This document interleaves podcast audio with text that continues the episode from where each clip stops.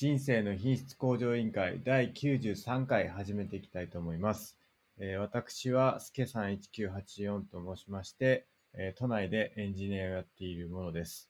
えー人生の目的は何なのかということに、まあ、興味があってですね、このポッドキャストを始めたんですけれども、まあ、それを探すためにですね、いろんな本を読んだりするのが好きなんですけれども、最近は毎週ですね、えっ、と、2回、えっ、と2、2, 2冊ですね、100分で名著読んでまして、ちょっと今週はいろいろあって読めてないんですけど、まあ、毎週読んでます。で、えっ、と、じ、なんていうんですかね、えっ、と、自己改善というか、えっ、と、なんていうんだっけ、そういうの。自己研鑽。自己研鑽ですね。自己研鑽が好きで、えーあの、その一環でですね、42東京というエンジニア養成スクールに通って、えー日々、えー勉強しております。えっ、と、バイブルはですね、1日外出力班長となっておりますので、どうぞよろしくお願いします。はい、D マゴットです。関東のとある会社で会社員やっております。哲学が大好きで、大学も哲学で卒業しました。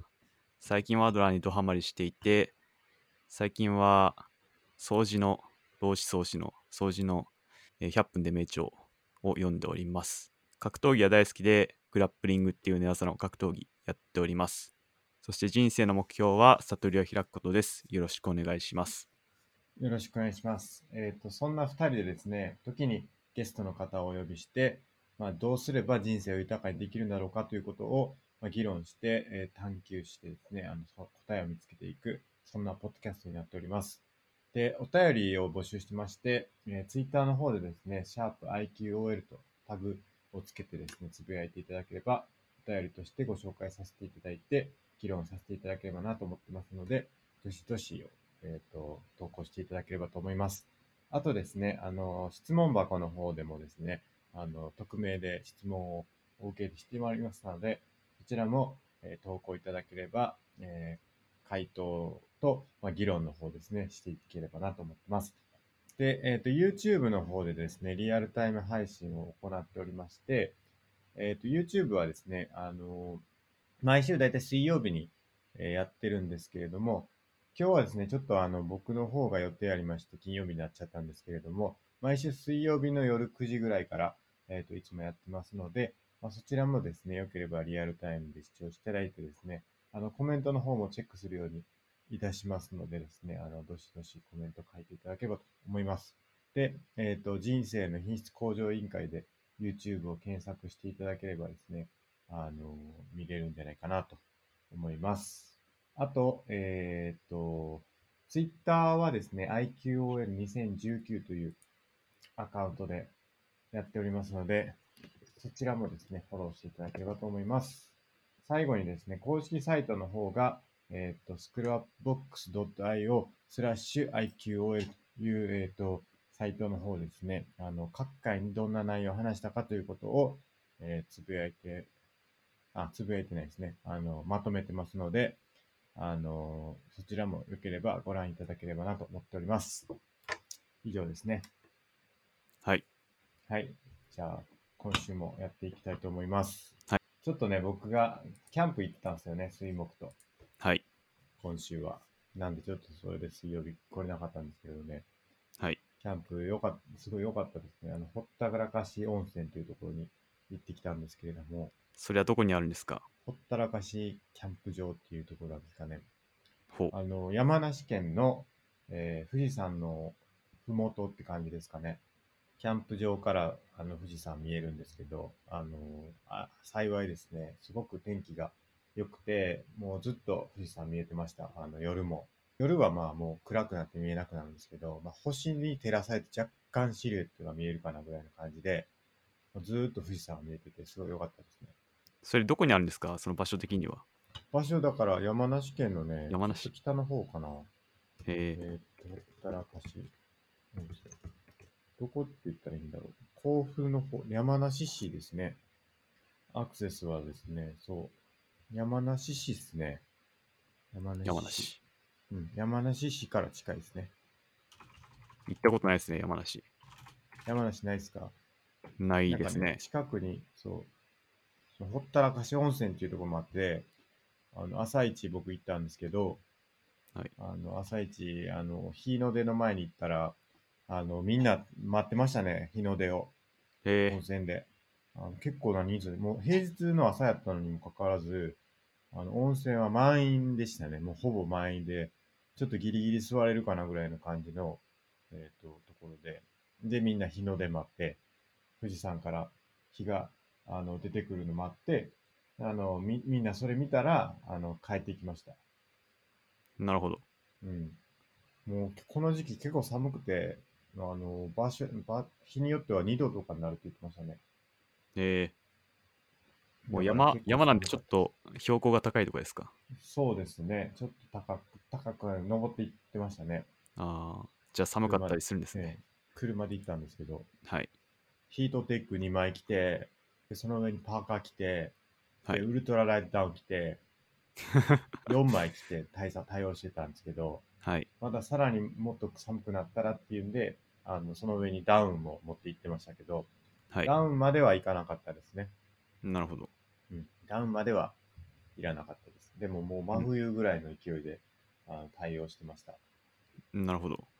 で、あの、焼き芋やったんですけど、マゴスさんのね、はいおすすめの焼き芋っちゅうんで、紅はるか探したんですけど、なかったんですよね。どこにも売ってなくて。ないのか、なんでだろうん、どこにも売ってなかったですねう。。僕の家の近く結構売ってるんですけどね。あ、本当ですか？今も売ってますか？あ、今も売ってます。本当ですか？はい。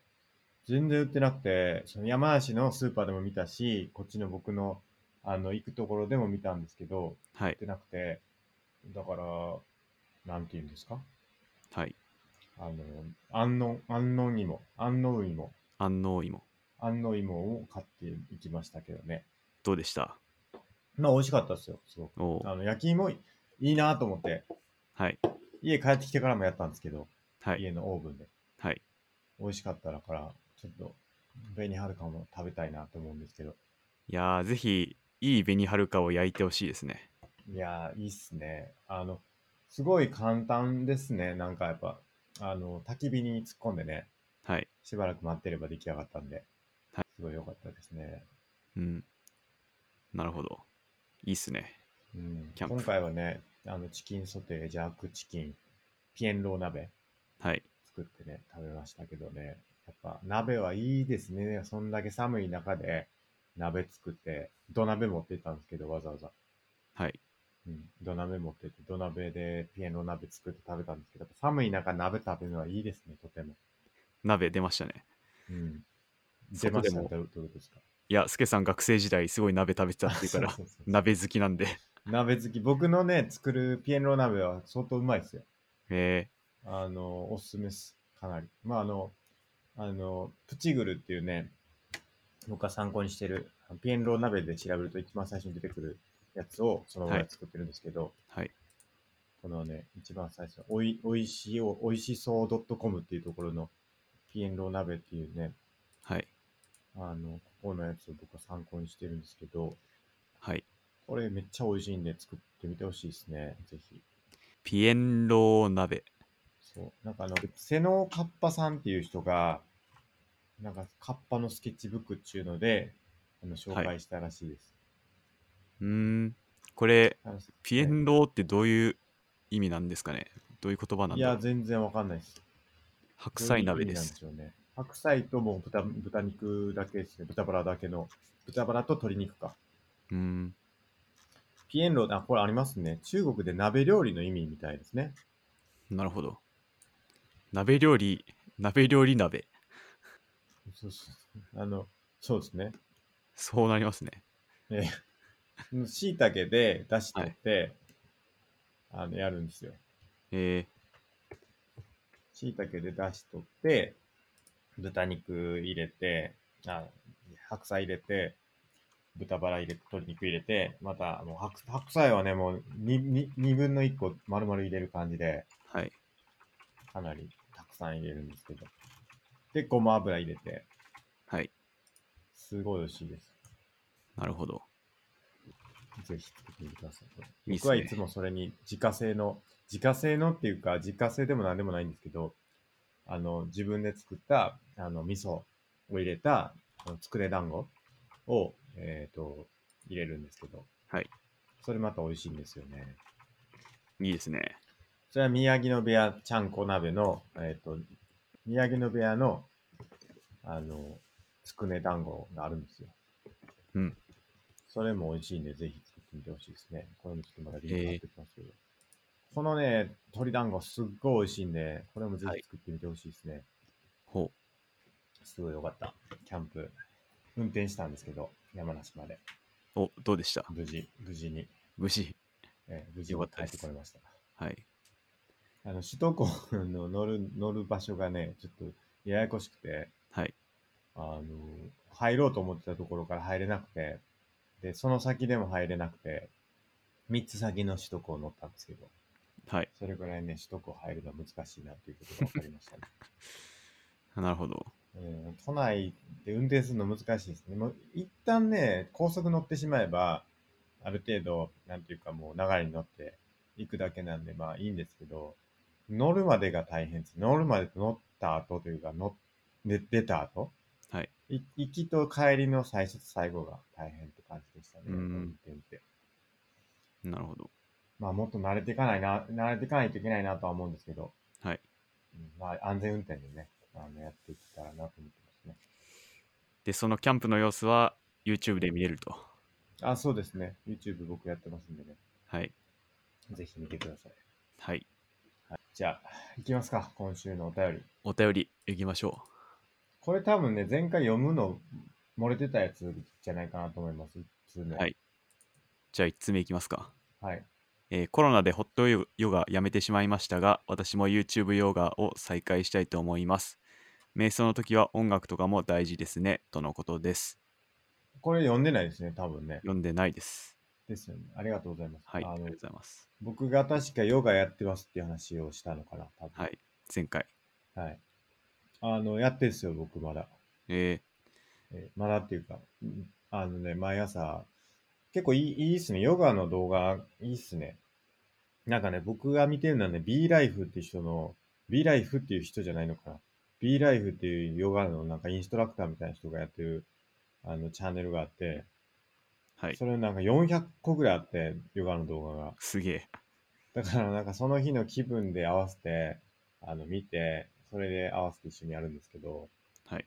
まあ10分から15分ぐらいのやつが多くて、まあ、ボリュームもいい、ちょうどいいし、あの、説明もわかりやすいんで、すごい重宝してますね。効果はどうですか？どうですかね？効果はまだ全然何もないですね。特に。なんもない。なんも、なんもないと言っても過言ではないかもしれない。ヨガの効果って何なんですかね？瞑想。だからまあ、悟りじゃないですか。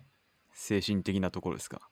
まあ、みヨガやってる人はみんな多分悟りを開きたくてやってるんだと思うんですけど、あれ、そう、そうなのか？へえ。え、違うんですかね？うーん、なんか体柔らかくするとか、運動になるとか。あ、本当ですか？はい。僕の認識ではみんな悟りを開くためにやってるっていう認識ですけどね。ああ、そそうなのかな？ちょっと僕うんはそう思ってなかったです。はい。あ、そうっすか。だから、真帆さんやった方がいいのになって思ってたのはそういうところなんですけど、はい。やってないんですか、まだ？やってないですね。ぜひやってみてほしいですね。あの、まあ、悟りには近づいていってるとは思うんですけどね、はい。ちょっとずつ。ただ、効果を実感するっていうのが何なのかちょっとよくわかんないですけど、まあ、悟りに近づいてるとは思いますね。なんか格闘技やってる人がやってるのは、そのストレッチとか、そういうところだと思うんですよね。はいはい。瞑想で悟りうんというイメージはあんまなかったですね。あ、そうっすか。はい。でも多分、メインはそうだと思うんですよ。ほう。悟り。多分、はい。やってる人の目的の。っていうんでね、ホットヨガはコロナでやめてしまったってことですけど、やっぱり、あれですかね、ホットヨガってなんすか、あの、サウナでやるやつかな？うん。なるほホッど。トヨガ。ちょっと僕もわかんないですね。ホットヨガはなんか、その運動自体が、そのホットになるというか、すごい激しいパターンと、多分その、あったかいところでやるっていうのと、はいまあ、いくつかあるんかな、多分。ホットヨガ。あ、やっぱり湿度、室温が35度から39度で、湿度60%で頼まれ、保たれた室内で、アーサナを中心としたエクササイズを行うヨガであると書いてますね。なんかいろんなヨガの種類ありますよね。前回も話したかもしれないですけど。うんうん。なんか溶岩ヨガとかはいはいはい。ありますよね。だから多分これは、あれなんですよ。だから結局、室内でやるから、密室になっちゃうから、はい。まあコロナの影響でやめてしまったとか、そういうところがあるのかなと思いますけどね。まあでも本当家でやる YouTube ヨガはすごいいいですよ。だって、あのー一人でできますしね。いつでもできますし、なるほど。めっちゃおすすめですね。ちょっと一つくらいやってみるか。うん。瞑想っていうか、その悟り開きたいんやったら、やってない意味がわかんないぐらいの。そうなのか。ええそうっすよ。わかりました。お願いします。はい。瞑想の時音楽ね。音楽はどうですか？僕はつけない派。ない方がいいんちゃうかなと思ったりもしますけどね。そうですね。うん。呼吸に集中する？まあ、はい音楽って言っても、そのひ、なんか、お、声なしでというか、その、ボーカルなしで、インストだけとかならまだいいのかもしれないですけど、はい。歌詞とかあるとちょっと歌詞聞いちゃってダメになっちゃうというか、その、集中できなくなる可能性があるんで、はい。まあ、それだけかなと思いますね。なんか岩盤浴とか行ったら、後ろでなんかこはいはい。う、なんだろう、リラックスミュージック的なもの流れてますね。うん、滝の音みたいなやつですよね。そうですね。えええあれとかどうですか？えあれいいんじゃないですか。はいそういうなんか、環境音的なやつはいいんじゃないかなと思いますけど。なるほど。うん、まあ、無音がいいのかなとは思いますけどね、一番。はい。うんとはいえ、その、なんか流れてたとしても、それを環境音として思ってやるのがいいんでしょうね、多分。ああ、そうですね。うん。気にしないっていうか。テレビが流れてようが、何が周りで流れてようが、自分の呼吸に集中できるかっていうのが、まあ、勝負というか、はい。感じですからね。ですね。間違いないですありがとうご。ざいます。はい、ありがとうございます。じゃあ続いて、質問箱行きましょうかね。お願いします。いきます。えーっと、これ貼りますね。えー、すけさん、D まごとさん、こんにちは。えー、中野信子さんの人はなぜ他人を許せないのかを読みました。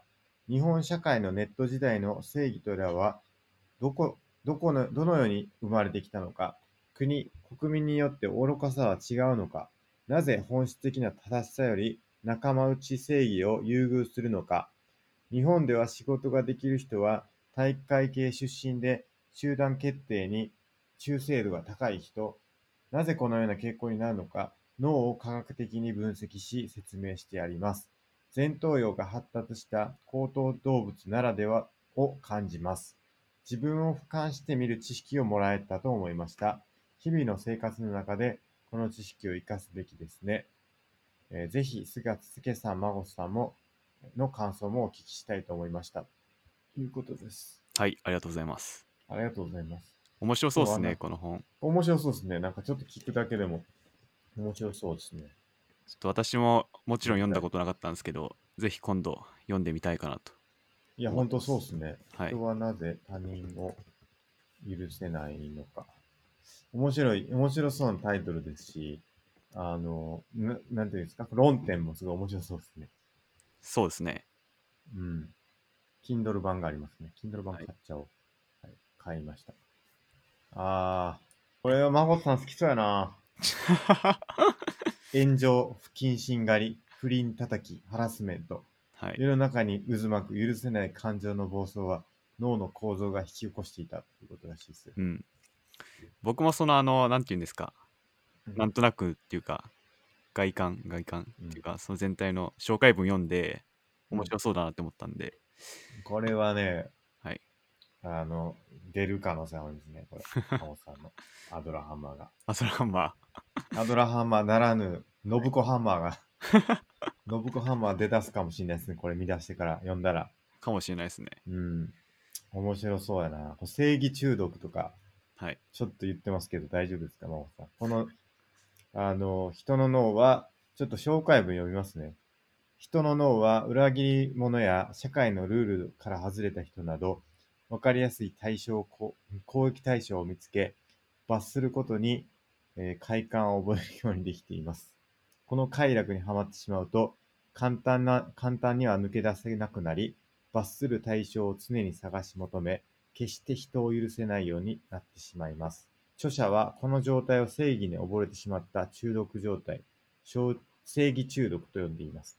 これは脳に備わっている仕組みであるため、誰しもが陥ってしまう可能性があるのです。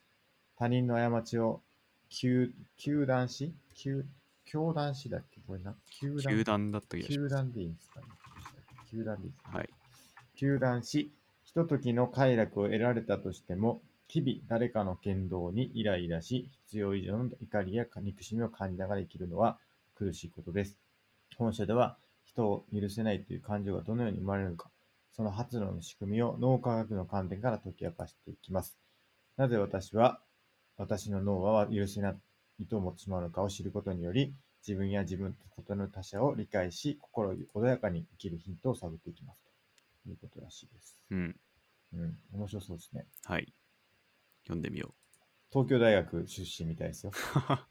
著者は。なるほど。出ましたね、東大。ええ、東大出身みたいです。どうやら。あの、前にも本、あの、進めていただいて、本っていうかうん、森田療法のあ、をそうだ進め。ていただいて、はい。僕一冊読んだんですよね。あ、その話しましょうよ、じゃじゃあ、後ほど。あ。はい。まあ、それも進めていただいて、むちゃくちゃ面白かったんで、うんうん。まあ、それに続いてこの本も読んでみたいかなと。やばいですね。僕全然その積んどく読めてないよ。積んどく今何があったっけな。確か積んどくリストありましたからね。はい。だった。これだ。えっ、と、人はなぜ許せないのか。これもちょっと積んどくリストに入れてこう。あと森田良法ですね。はい。これ読みたいな。ちょっと、下の課題図書にしようか。これ読んだらままたちょっと、あの、回答したいですね。これの内容について。そうですね。うん。はい。大会系出身で。日本では仕事ができる人は大会系出身で集団決定に忠誠度が高い人。そうなんですか。まあ、一部は、一部ではそう言われてますよね。うーん。なんでなんでしょうね。なんでなんですかね。この本に答えが書いてるんですかね。まあでも確かに何ですか、そのチームで何かするっていうのがやっぱ仕事じゃないですか、言っても。はい。チームで何かする経験みたいなのが、まあ大会の方が詰める、養えるっていうのはあるかもしれないですね、言って。うん。そうですね。うん。まあ、にそしてもね。体育会系って結構上下の関係なんで、はいはいはい。まあ、そういうのが濃かったりしますよね。うん。そうですね。まあリーダーシップじゃないですけどね、あの、キャプテンとか、はい。まあ、率いる人とかっていうのは、いて、なんか、まあ、そういう経験っていうのは、まあ、生きる可能性ありますよね。はい。うん。マネージャーというかね。そうですね。うん。まあ、どどうかな。俯瞰できるっていうのがいいですね。自分を俯瞰してみる知識をもらえるっていうのがいいですね。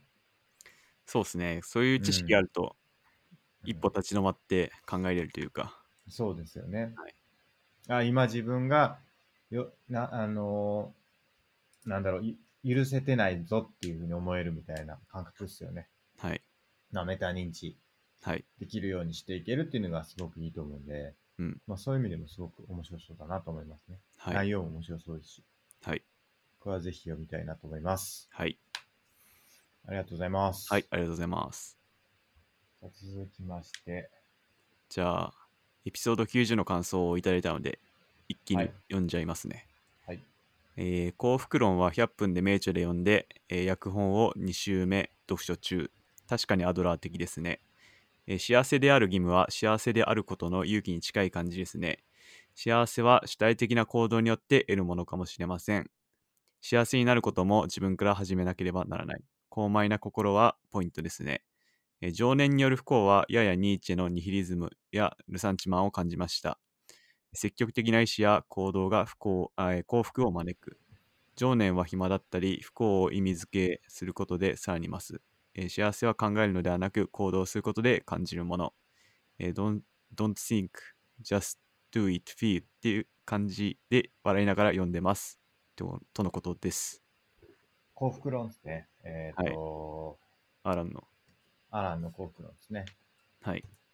この方は、訳本を、だから要は現状の方を2回読んでるってことですね。そうですね。スケさんは読みました？僕、100分で今エイトしか読んでないんで、はい。ちょっとあれですけど。通に読めるのかな？おなさまの読みですよえ？普通に、あ、言わない文庫とかでありますね。うんうんうん。なるほど。ニーチェか。ニーチェ、確かにね、情念によるはい。不幸。で情念っていうのがね、結構一個ポイントになってねるんですよね。はい情念論っていうのが。90なる話の。はい。あの、ちょっと気になってるのが、はい。幸せである義務っていうのがいまいちわかんないんですけど、はいはいはい。これどういうもんなんでしょえっ、と、ちょっと僕もよく分かってはないんですけど、う。はい。ちょっと待ってください。もう一回メモを見ますね。その、だからアランは、あの幸福になることは義務であるって言ってるんですよね。うん。それなんでかっていう話ですよね。そうですね。どういう意味合いなのかなっていうのが。この辺かな。だから、前も言ったかもしれないですけど、幸福は、その、なんか、直接的に言ってないんだよな。いきなり義務です。ドンって出てくる感じなんですか？いや、違うんですよね。なんか、まず、その、礼節っていうものを説明していて、礼節？はい。ほあの、礼節っていうのは、その、と、う。礼儀とか礼節ですか？そうです、そうです。えっ、と、礼節っていうのは、はい。えっ、と、まあ、そのアランがデカルトから、その公米の心っていうのを考え方を受け継いでいて、うん公米っていうのは、えっ、と、高慢にも、卑下にも陥ることなく自分を尊重することですと。うん。で、これは私たちの内面のありようで、ですと。で、はい一方でその礼節っていうのは他人のとの関係の中で外化する、つまり表面化するもので、えーアランはこの公米と礼節を内と外という言い方をして表裏一体なものであると考えていると。うん。つまり、えっ、と、円柱が自分だとして、中には幸福、すなわち公米が入っていて、その周りを包んでいるのが礼節で、その礼節の表面積が大きいと比例して中の幸福も膨らむと。つうん。まり、えー礼節が自分と外の世界をつなげていて、内側の自分自身の幸福を保持しているというようなイメージであると。うん。つまりその礼節っていうものを大きくしていくっていうことが自分自身が幸福になるということに、えーつながってるんじゃないかっていうこと、うーん。えーですという説明があって、はい。で、それの、えっ、と、そのその礼節っていうものを身につけるためには、えっ、と、習得されるようなものだから、えっ、と、生まれつきの本性みたいなものではなくて、あの、習慣に近いもの。だから、えっ、と、こういう時にはこういう行動をしようみたいなことを決めて、それに従って行動することが大事であるみたいな話をしていると。うん。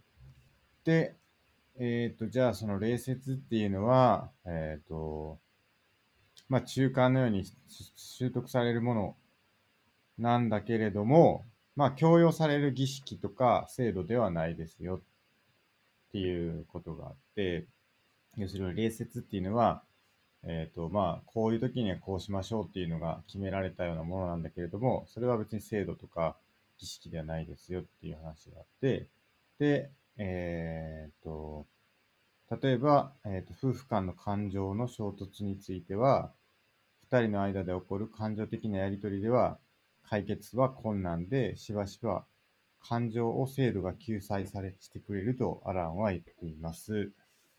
こ。れどういうことやろうな。これどういうことやろうな。礼節は曖昧な存存在です。共有されるものじゃないです。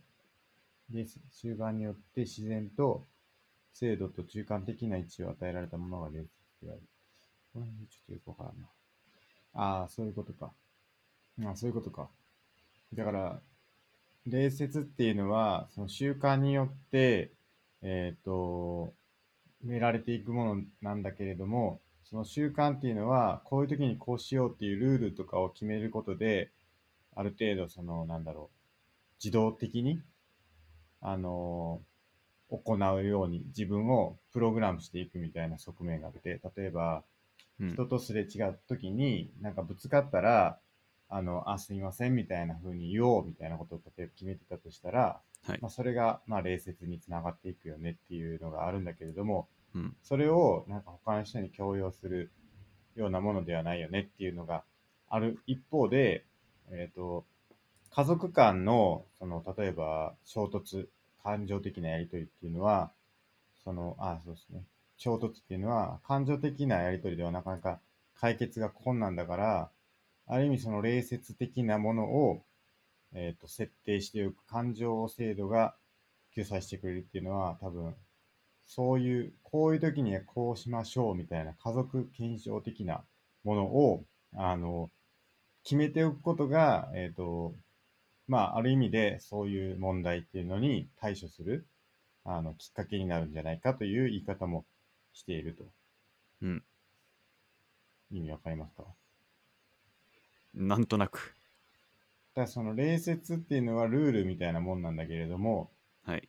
そのルールっていうのは絶対的なものであるわけではないけど、そういうのを決めておくと便利だよねっていう、なんかそういう、なんかちょっと曖昧なもんだっていうことを言ってるんだと思うんですけど、なんか野田野田さんも同じようなこと言ってましたね。全部ルール化して、明文化して、やった方がいいみたいな。そうですよね。だ多分この辺のことが結構そのアドラーっぽいよねっていう話に近いんだと思ああ、そうなのか。う。うんなるほど。かもしれないですね。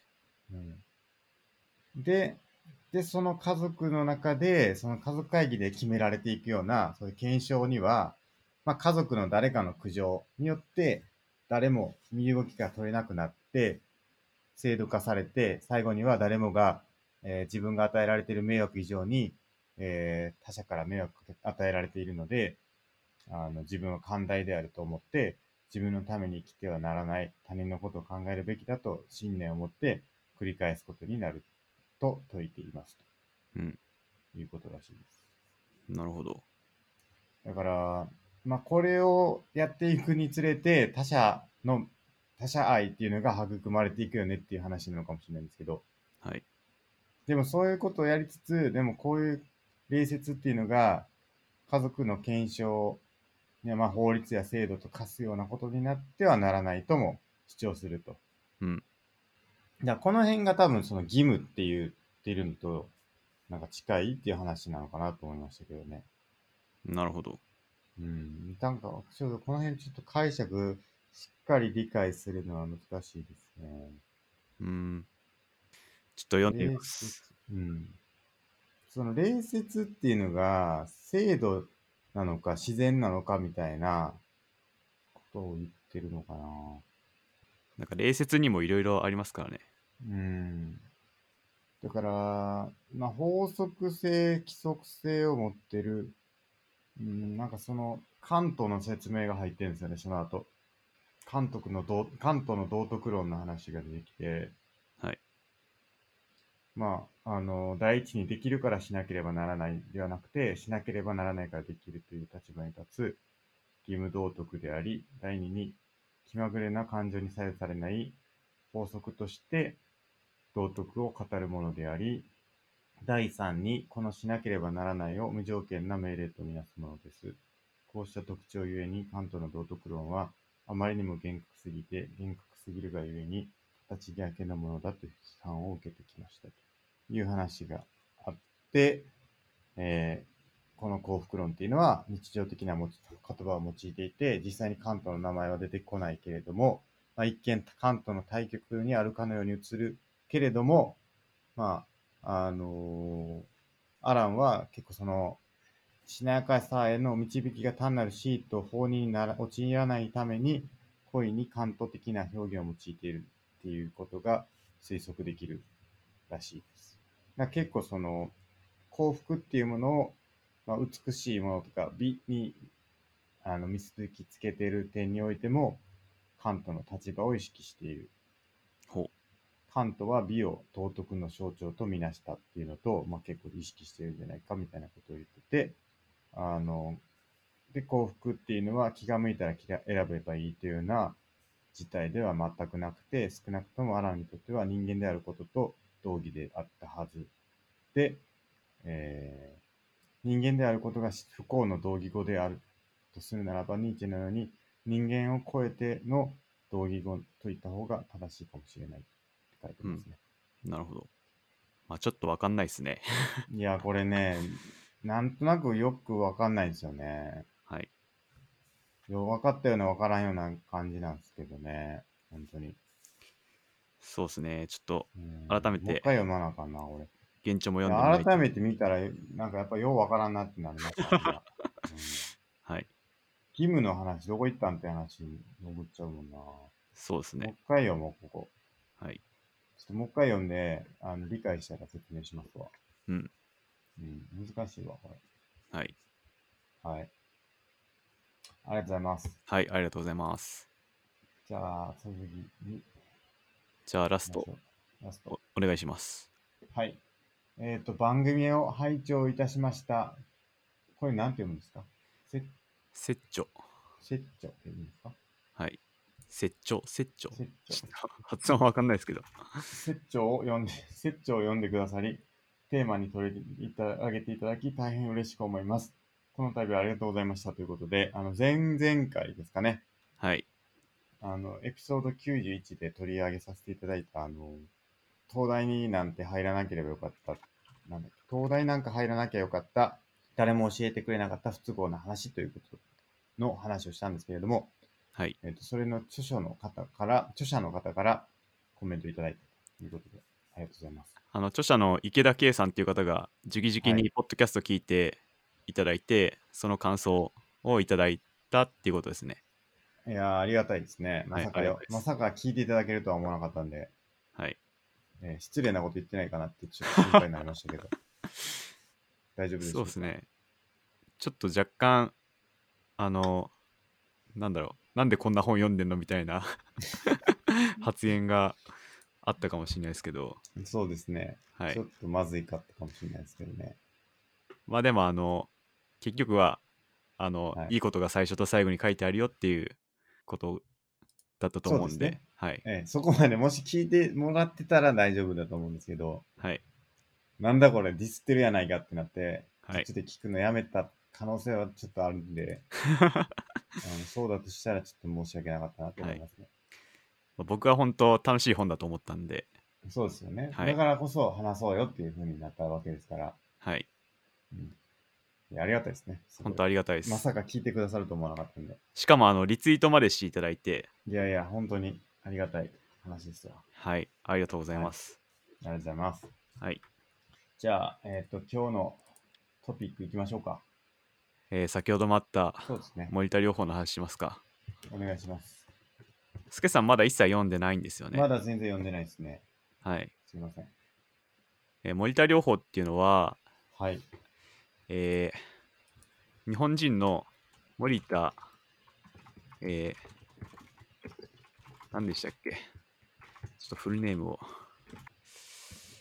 えー、森田正武さんですね。っていう方が作り出した精神病、主に精神病に対する治療法なんですけど、うんまあ、でも、あの、その病、いわゆる病とかに至ってなくても、あの、うん悩みの深刻さに関わらず、幅広い人に効果があるって書いてあって、はいあちなみに私が読んだ本は、初めての森田療法っていう本で、著者の方は、えー北西健二さんかな？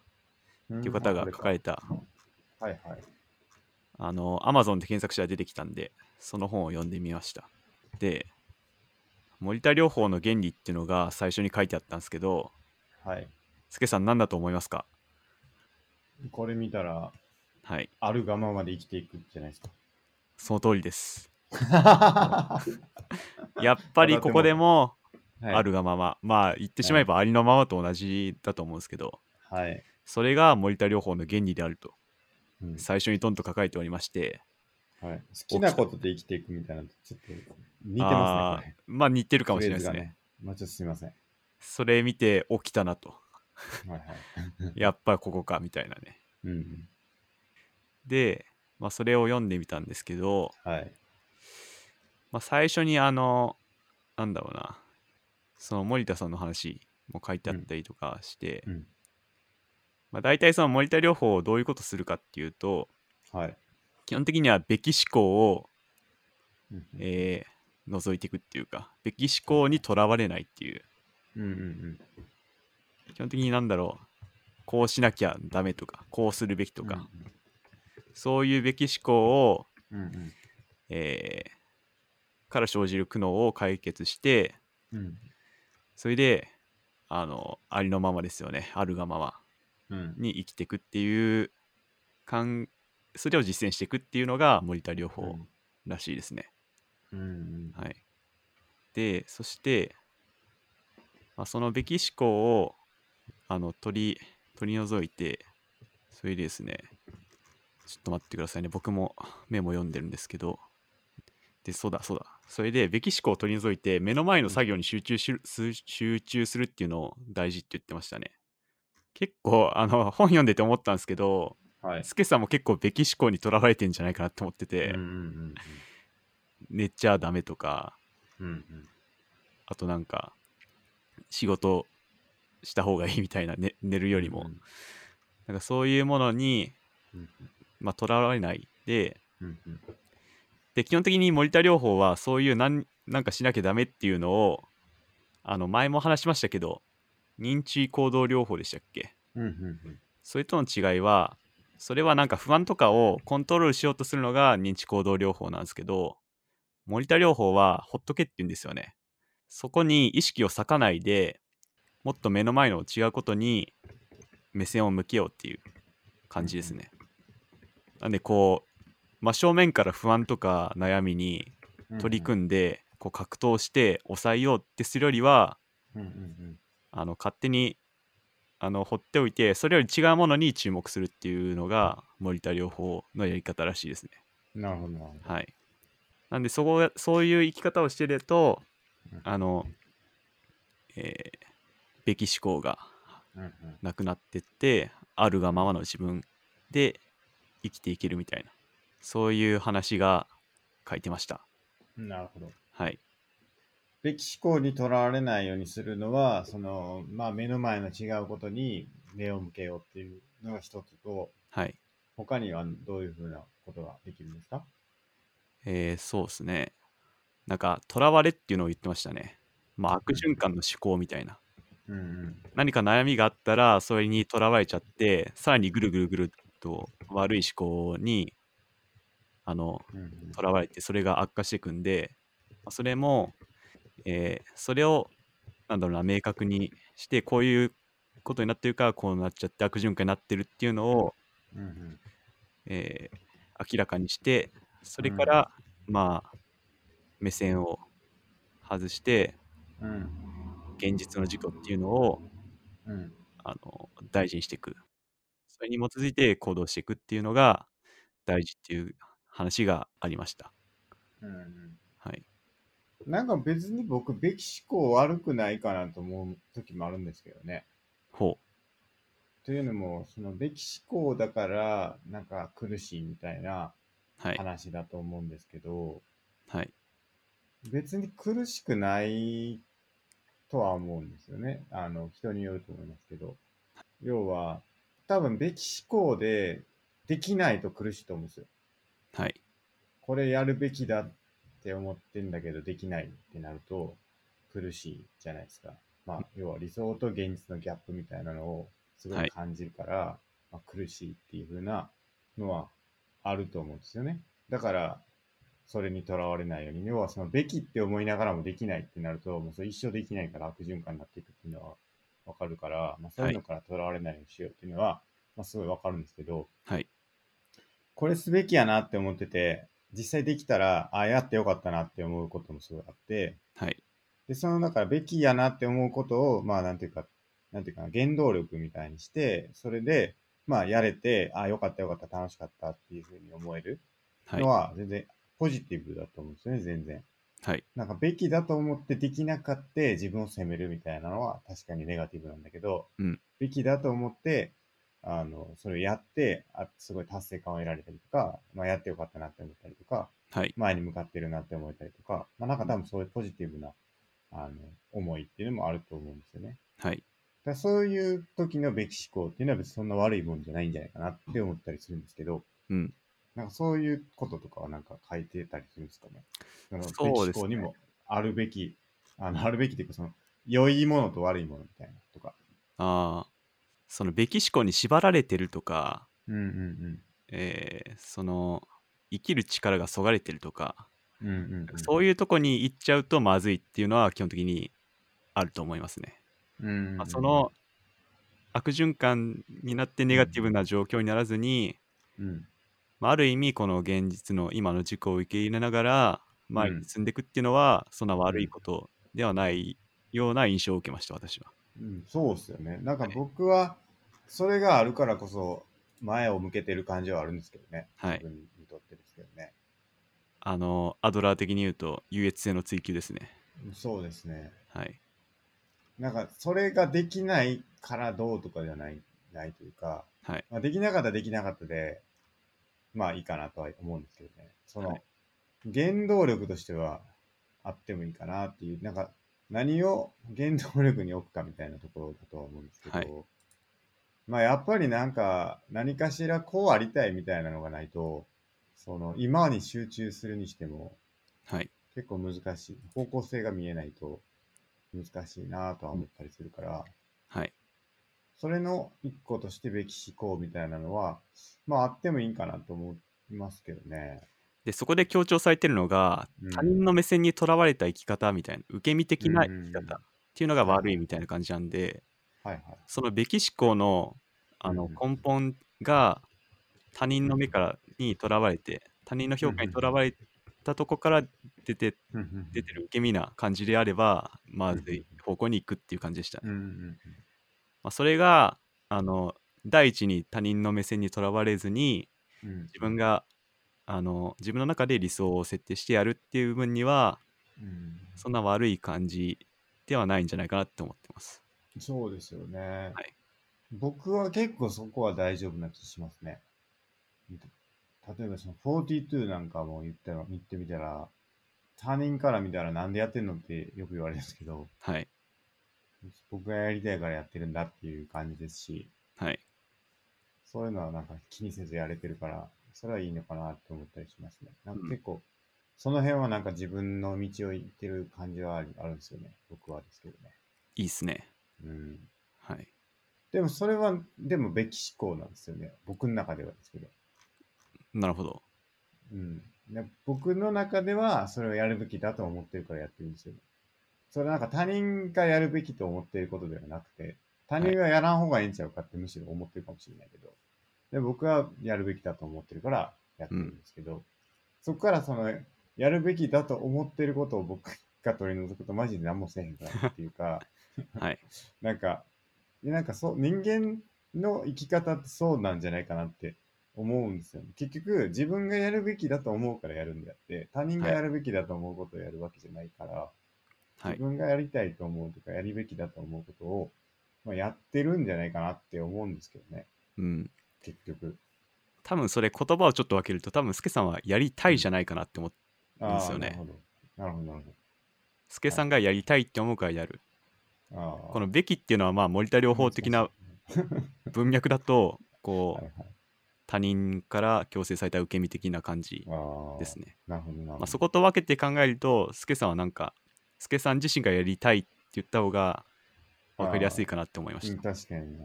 確かに。ああ、そうなのか。なんか僕やりたいっていう感じでもないんですよね。あそうなんですか。か、うん。やるべきだと自分が思ってるんですよね。なんかあ別になんか、それは確信に近いものっていうか、あはい。これはすごいぞと思ってるんですよね。なんか自分の中で。ああなんか、そうなんか不思議な感覚というかね。じゃあスケさんは英語で言うと want to じゃなくてうん。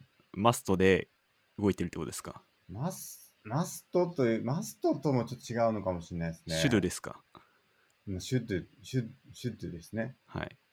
なるほど。それは何かこう、その先に対してあるんでしょうね。期待、期待感というか、自分が。はい。それに対してやりたいなと思ってるのかもしれないです。そうなった自分が見てみたいとか、はい。うんまあ、あくまで手段に対してはべきだと思うことなのかもしれないですね。そのスケさんがなんか42で学んでそその先を見てみたいみたいな。そうですね。その自分、そういった自分になりたいっていう風な意味ではやりたいと思うのかもしれないですね。ああ、なるほどなん。かなりたい自分みたいなのが自分の中にあって、はいそれをするための手段に対しては、まあ、一定その義務を感じるというか、まあ、これは目の前のことは苦しいかもしれないけど、なりたい自分になるためにはやらやらないといけないよねみたいな感覚みたいな時も、まあ、一定あるかなとは思いますけどね。うん。うんそう、なりそれが多分寝てるよりもそっはちやらななあかんなって思ってるのがその感覚に近いんですけど。結構なりたいっていうところから来てんなら、 want to が結構強いのかなって思いました。そうですね。多分 wan、そうですね。なりたいが結構近いのかもしれないですね。今まであんまり出てこなかったですけど、それは。はい。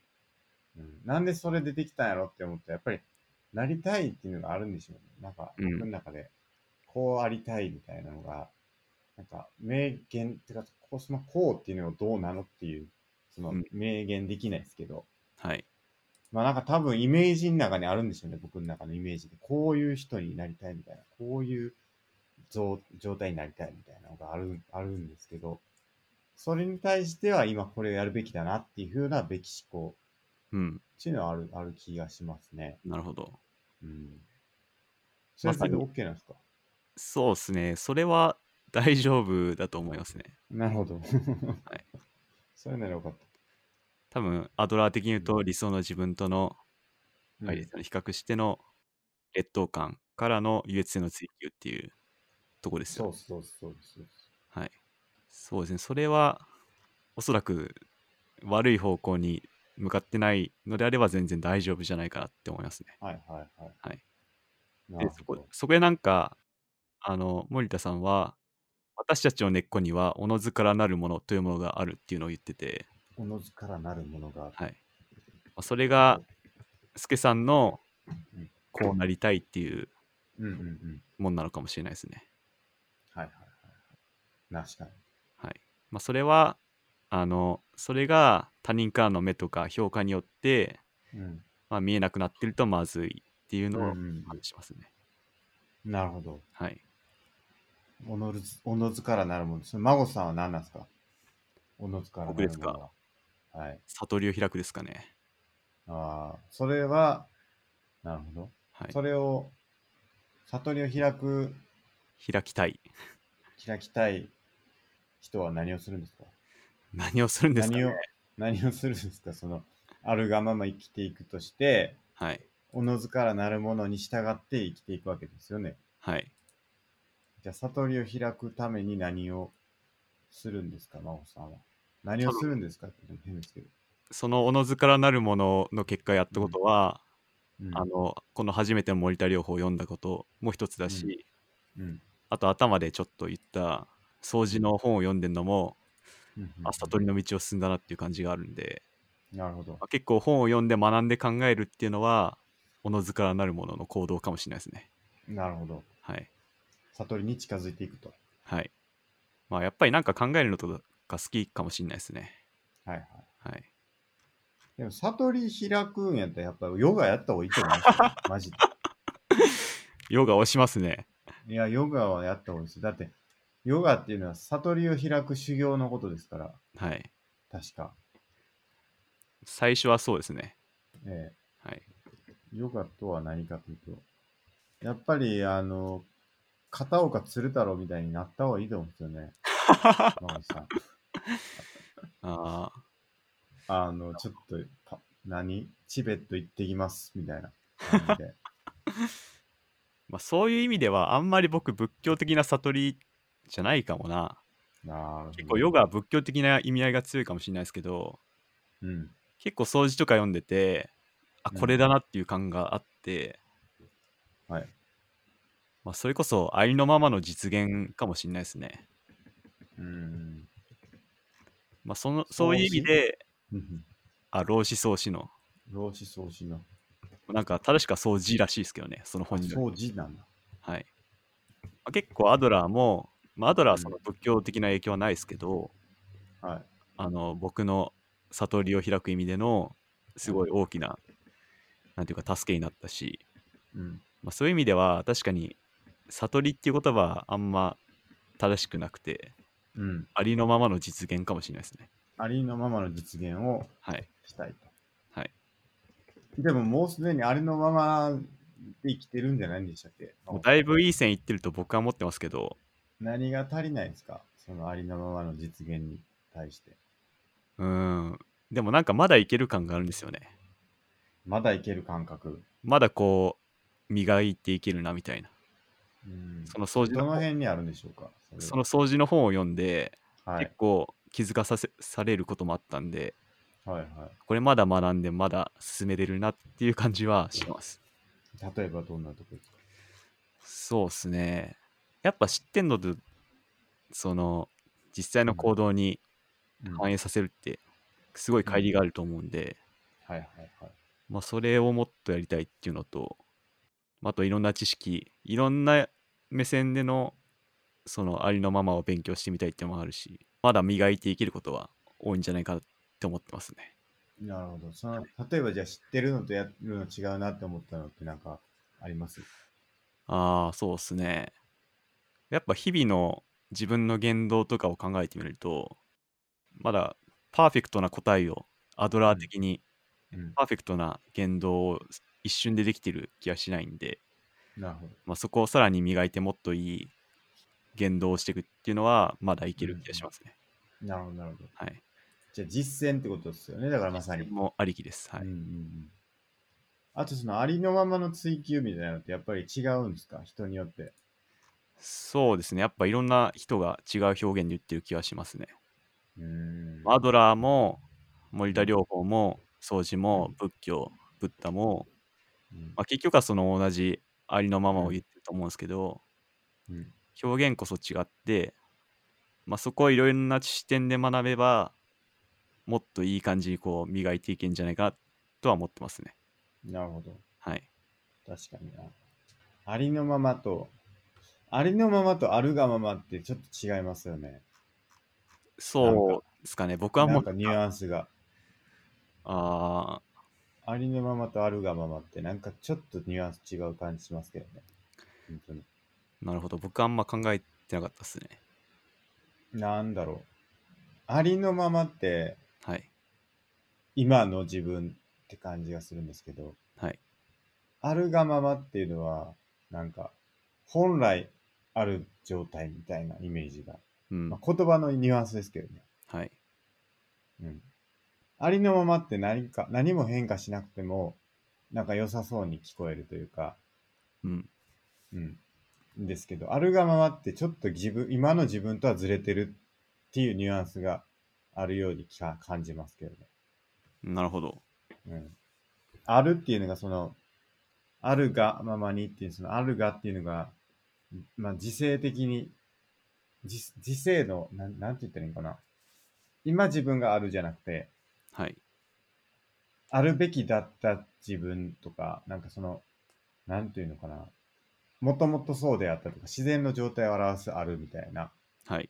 なんかそういうニュアンスにいっぱい受け取ってしまいますけど。うん。うん。だから、なんかありのままとあるがままでも、ちょっと表現違うかなって思ったりしますけどね。なるほど。うん。あんま考えたことなかっそこは結構。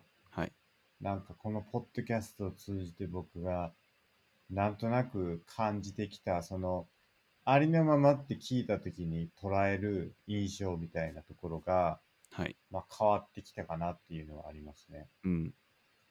もともとありのままとかっていうのは、今の自分っていうのを、もう本当に全肯定するみたいなニュアンスで受け取ってたんですけど、はい。要するに、なんていうのかな、スナップショットとして、はい。あの、今を肯定するみたいなニュアンスだったんですけど、そうじゃなくて、ありのままっていうのは、その、ある程度その、速度を持ったものというか、その、動きを持っているもので、その、正の状態ではなくて、動的な状態で、こっちに向かいたいとか、こっちに進んでるとかっていうのを大事にする考え方うん。なんだなっていうことが分かっ感じなんですよね。うん。わかりますか？なんとなくわかるような、わかんないようい位置を表してるわけじゃなくて、な。ああ、はいはい。そこから動いてるよっていう話なんですよね。だからはいありのままっていう、今いる自分の位置が、うん。例えば、まあ、富士山の頂上にいるとして、はい。ありのまま生きてくださいって言ったら、その富士山頂上から動かないみたいなんではなくて、はい。富士山頂上から下に降りたいって思ってるから、じゃあそれに従って下に降りていくのもそうかもしれないし、うん。うん、なんか富士山からこう、パラグライダーしたいって思ってたら パラグライダーするとかもあるかもしれないし、はい。そういうなんか動きがあるものを良しとするというか、うんそれに従って生きていくっていうのが多分ありのままっていう。だから、一点、だから富士山の頂上にいるありの自分ままの自分が素晴らしいって思うとするたら、富士山からちょっとでも動いたら、ありのままの状態がずれちゃってるよねっていう話になるかもしれないですけど、そうではないよなっていうことを僕は気づいてきたって感じですね。多分それ嫌われる勇気にに書いてあったあの、うん自己需要と自己肯定の話かもしれないですね。うん、うん、うん、うん自己肯定っていうのはうん、うんあの今いるとこを良しとしてうん、うんなんかその本で書かれてたのは例えばうん。テストで60点取ってうん、うん、運が悪かっただけで本当は100点だからみたいな。うん、うん、うん。とか考えちゃうのが、まあ、自己肯定でこれが悪い方でうん自己需要はできない自分もありのままに受け入れてうん。60点取ったらじゃあ100点近づくためにはどうすればいいかっていうアクションを考えるのが自己需要らしくて。うんうん多分そのスケさんの動きを伴ったっていうのは自己需要的な考えが強いのかなって思いました。確かにそうですね、そうですね。はい。うん、で、自己肯定感みたいなのも結構それに近いというか、はい。そのよく言われる、世間でよく言われる自己肯定感って、どっちかってその言ってた自己肯定の方だと思うんですけど、はい。そうじゃなくて自己肯定感って言った時は自己需要の意味で使うべきなんじゃないかなって僕は最近思ってます。うん。そうですね。うんじできない自分も、できないというか、はい。今ある自分を冷静にというか、あの、客観的に捉えるっていうことが自己肯定というか、自己需要的なはい。ことだと思ってて、それが、まあ、良いよねっていう感じはしますね。そうですね。アドラー的に言うと、自己需要感が大事ってこと。うんうんうんうん。そうですよね。はい。だから自己需要感として使うべきだと思うんですよね。自己肯定感って言葉すら。はい。だから自己肯定感っていうのが、ちょっとなんか間違った意味っていう、間違った意味って間違ってないと思うんですけど、はい。なんかそれを、なんか自分はできるんだみたいな風に使ってると、なんかちょっとそれは違う感じがするなっていうのはちょっと思ってますね。そうですね。うん。まあ、アドラーのはい。読んで、読んでからっていうか、まあ、最近考えてると、はい。それは結構思いますね。間違いないです。うん。はい。なんかその辺も心理的安全性みたいな文脈で結構探求できる気がしますけどね。なんかいろいろ。と言いますと。あ要するに心理的安全性って言った時の自己肯定感みたいなのとか、は他者、あの、他者需要みたいな、その心理的な安全性を作るっていうニュアンスで、なんだろうな、なんて言ったらいいんだろう。自己肯定感って言った時に、その間違ったというか、ちょっと良くない方向性の意味が肯定的に捉えられてると思うんですよね。うん。っていうのと同じように、なんかその心理的安全性大事だよねって言った時の、そこに含まれる概念の中で、間違った捉え方をしているものっていうのがあるんじゃないかなって思ったりするんですよね。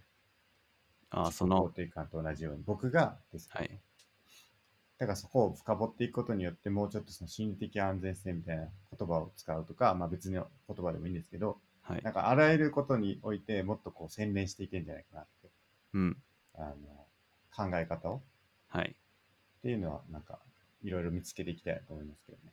間違いないですねうん。やっぱこういうのってすごいいろいろ勉強して考えないと理解深まって実現、あーなんていうか、じ自分でやれないんで、まあそういうのを実践していくのが大事だと思いますね。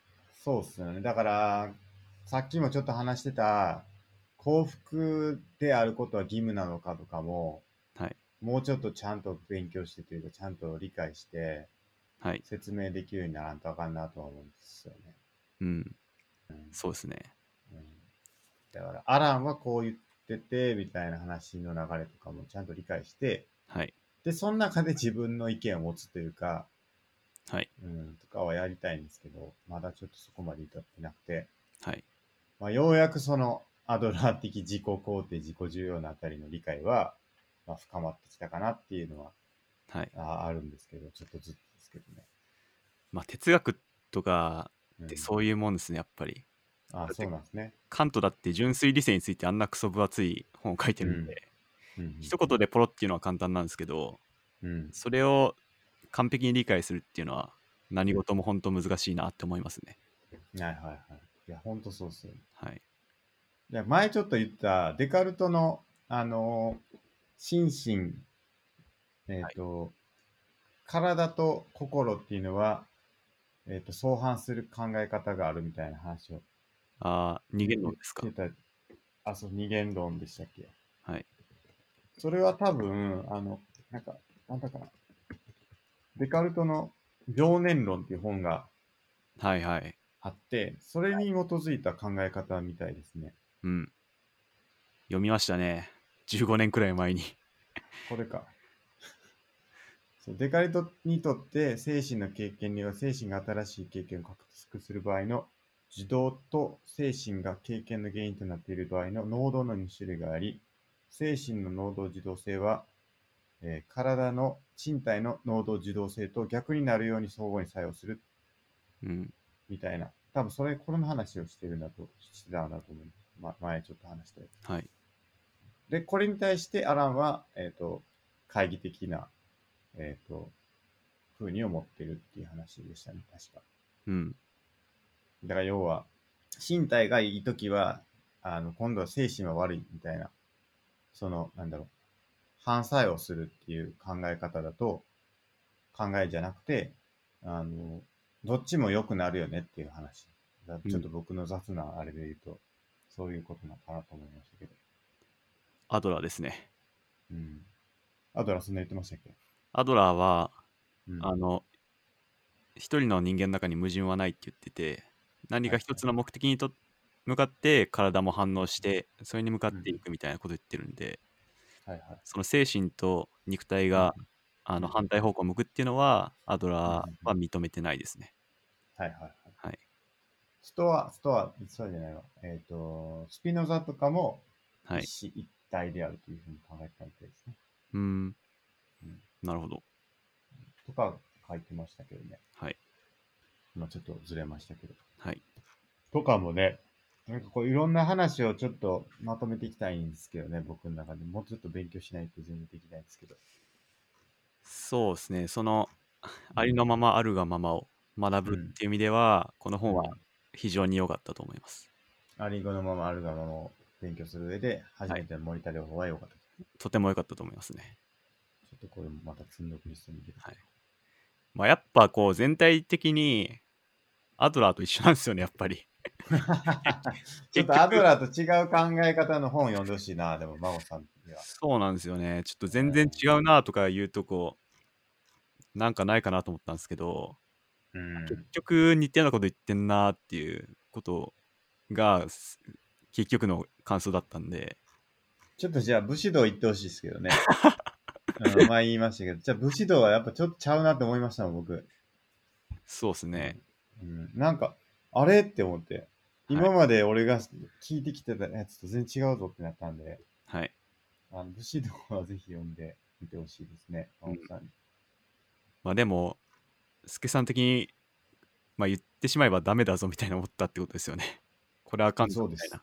そうです、そうです。あこれじゃいかんとあ、はい。思ったわけですけどね。はい。うんまあ、そういう意味でも、ちょっとはい見て、読んでほしいなと思います。読んでいます。うんで、創始ですね。そうなんですよね、今。ちょっと読みたいですね。掃除、ほんと深くて、掃除。うん。ちょっと僕もその真髄をまだ得られてないんですけど、はい。でもなんか、今ん今んところの僕の浅い感想としては、なんかはいアドラーとかより一歩さらに進んでんなっていう感じがして、マジっすか。ここに真髄があったぞみたいな印象を受けてるんで、お僕のまた、あの、悟りを開く道が進みそうだなっていう感じがしますね。老僧思想のそうで。やつですすよね。道教の、そうですね。老僧思想、どっちも似てるもんなんですか？老僧思想っていうのは。そうですね。合わせて道教って言われてるんですけど、はいはい。まあその最初に老子がいて、まあ、さらにに発展させたのが宗師。って言われてますね宗師。はい。現状行くんですか、現状僕買いましたよ。まあや、もちろん訳したやつですけど、買いましたね。ね。いつか読もうと思って。ちょっと、ちょっとだけかいつまんで教えてもらっていいですか？そうっすね。なんか究極的には何でも OK みたいな感じですね。天から見れば何でもちっぽけでしょみたいな。そんな小さく考えたって、まあ、全部結局同じなんだから何でも OK みたいなうん感じですね。まあいろんなあの掃除のげ原点っていうか、それではいろなんかいろんなエピソードが書いてあるらしいんですけど、はい。なんか僕が今まで読んだ中で、まあ、一つ紹介すると、はい。なんか超どでかい木があって、うん。なんかそれは、あの、なんかいろんなもの、例えば家具とかにも使えないし、うん。まあ、何にも使えないからこれだけでかくなったっうん。ていう話をしてて、まあいいそれは。人間も同じでなんか役に立たないって思われてるけど、まあそれはそれで、だからこそ消耗さされずに長生きできてるんだみたいなうん。うん。話をしてたりとか、うん。まあ、結局それもなんかし世間的な価値に従うなみたいなうん。うん。うん。理解もできると思うんですけど、うん。まあそれでなんか何でも OK みたいなっていう感じですね。なるほど、なるほど。はい。なんかそれツイッターで見たな、最近。はい。忘れちゃったな。役に立たない。はい。まあ、あと役に立たない。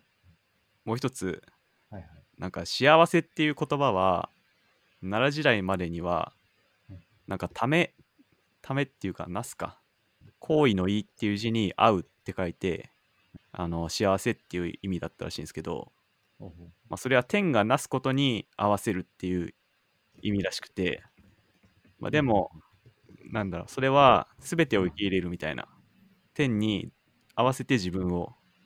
自分が合わせるみたいな感じだったらしいんですけど、うん。まあ、室町時代になるとその幸せっていうあのこ感じが試合の死にうん。合うになってうん死後が人になったみたいな、なるほど。室町時代。はいなのでその天天メインなのが人メインになって意味が変わっていったみたいな話をへしてて、でまあでも掃除っていうのはその天天とか世界にこの自分の流れに自分が流れに、えー合わせていくっていうのがそれこそが完全な主体性の確立っていうのを言ってて、うんうん。まあ、だからその固い軸を持たずにうん。天に合わせていくっていうのが大事っていうのをずっと言っててじゃあその人目になる前の思想の方が近いってこと？そうですね、うーん。はいまあこれもな天がなすことって、その何をなすか分かんなくないですか？そうですね、うん。まあ、その時々に合わせるっていう感じだと思いますねその天がなすことっていうのはどうやって分かるんですか？そのはい。なったことがな、なすことじゃないですかね、多分。なったこと、例えばはい。雨が降ったとかですか？はい。まあ、今の状況が天がなしたことみたいな感じだと思いますね。ああ、いなるほど。だから、そういう意味では、過去も未来も追い求めないっていうのを書いてましたね。ああ、まあ、そうか。今を。まさに今を生きる感じ的な。でもちょっとそれって後手に回る感じありますけどね。そうですね、後手ですね。うん。でも、それでいいって言ってますね。なるほど。はい。何もしないと。その主体性、完全に身を任せることが、あの、完全な主体性っつってるんで、うん。でもなんかちょっと過去に生きてる感じしますけどね。それだけ聞くと。ああ、一瞬、一瞬、ほんの一瞬過去天がなした後を生きるから。はい。えーなんかちょっと一瞬過去生きてる感じしますけどね。なるほど。若干の、い本当に今じゃなくて、はい。ちょっとい一瞬、確かに一瞬ラグがあるかもしれないですね。一瞬ラグある気するんですよね。はい。うん。なんかそれはいいのかなって思っちゃったけど。まあでもなんかその追い求めないっていう意味では、はいはい。なんだろう、過去が良かったなとか、あ未来どうしなきゃダメだなみたいな、そういう意味合いはあるかもしれないですね。なるほど。はい。まあ、かなりそのストアとかも近いですよね、それだと。はい。うん、今を生きる。そうですね。うん。やっぱ結構かぶってるんですよね。ストア派ともアドラーとも。うん。はいまあでもなんかちょっとい掃除の方が一歩進んでるなっていうのが僕の今のところの感想ですね。掃除っていつぐらいの時代でしたっけ？えー、っと、い紀元な前139年。中国の戦国時代なんで、かなり昔ですね。相当前、紀元前ですね。うん。はい。ストアがギリシャだから、はい。セネカとかのあたりは、ストア哲学は、紀元、紀元前300年ぐらいか。まあ、結構時代的には被ってんのか。はい。ちょっと早いかなぐらいの、ぐらいか。まあでもセネカの時代が紀元前27年とかか。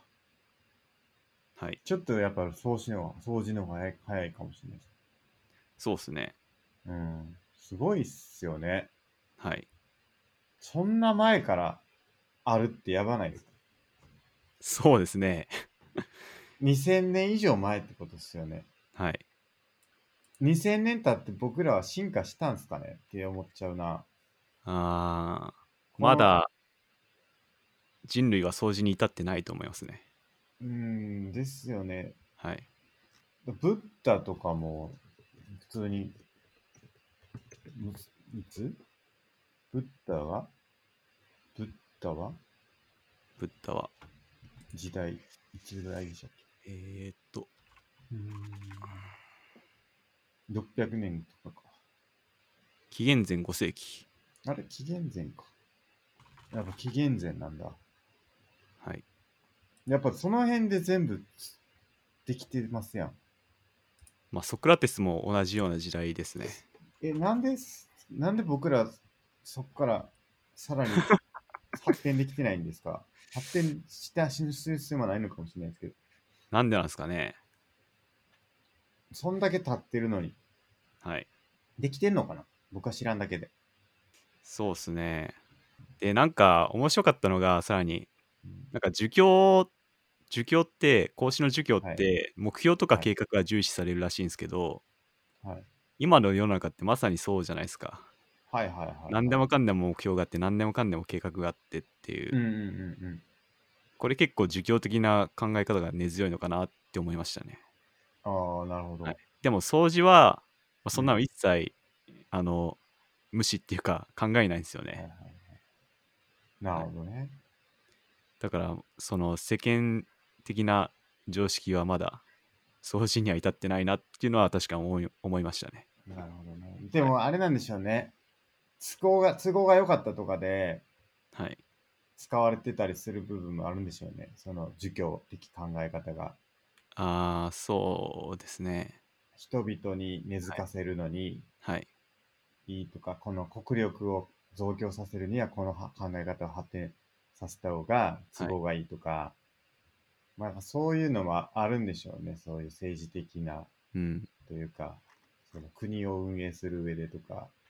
まさにあの、うん儒教って礼儀がすごい重視されるんで、うん。あの、まさに上下関係的な、あの、形式的なうん礼儀が重視されるんで、まあ、そういう意味ではなんか国の統治にもしかしたら有利な点もあったのかなって思いました。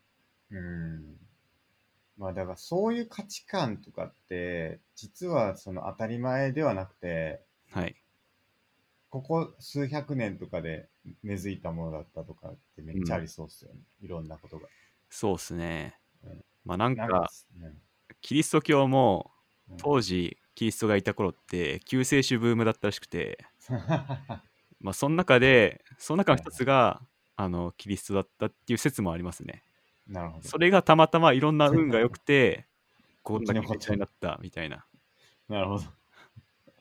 救世主ブームの一人やったと。そうっすね。そういうのを聞いたことがあります。それはなんか納得感ありますね。はい。なんでまあ、もしかしたら儒教も、その頃ってまさに中国も思想ブームだったんで、うん。諸子百科でしたっけ？っていう、いはいはいはいろんな思想が出てきたんで、まあ、もしかしたら儒教もその中で運が良くて、こんだけみんなになったっていう可能性もあんのかなって思いましたね。うん確かにね。はい儒教もその、えいつの、出書士百科だから、はい。そそうですすか、儒教は。諸子百科の同じぐらいメジャーな一つですね。ああ儒教とかも、道教とかと同じ時代ってことですか？そうですね。ああ、そうなんだ。結構その、そう掃除と同じ時代ですね。うーん。講師は同じ。まあちょっとこういうの勉強していかないとな、確かに。あの、この100分で名著の掃除読んでるんですけど、うん、久々に僕感動しましたね。あ、マジっすか？はい、アドラーの本100分で名著を読んだ時もだいぶ感動しっていうか今までもしかしたら本読んで一番感動したかもしれないですけどはい。それに次ぐくらい結構感動してるんで掃除はなるほど。ぜひ読んだ方がます。いいと思いますはい、ちょっと、最近おすすめされてる本がいっぱいあるんで、その辺ちょっと読んでいきます。そうですね僕もその他にいくつかスケさんにおすすめしてるんで だいぶ積んどくが溜まっちゃってるかもしれない。積んどく溜まっちゃってるんで、ちょっと明日、明後日とかでちょっと読んでいこうかなと。はい。そんなとこですか、今日は。そうですね。あとなんか話しておきたいことありますか？えー、大丈夫です。大丈夫ですか？はい。はい。じゃあ、今日はそんなところですかね。はい。はい。じゃあ、本日もご視聴ありがとうございました。ありがとうございました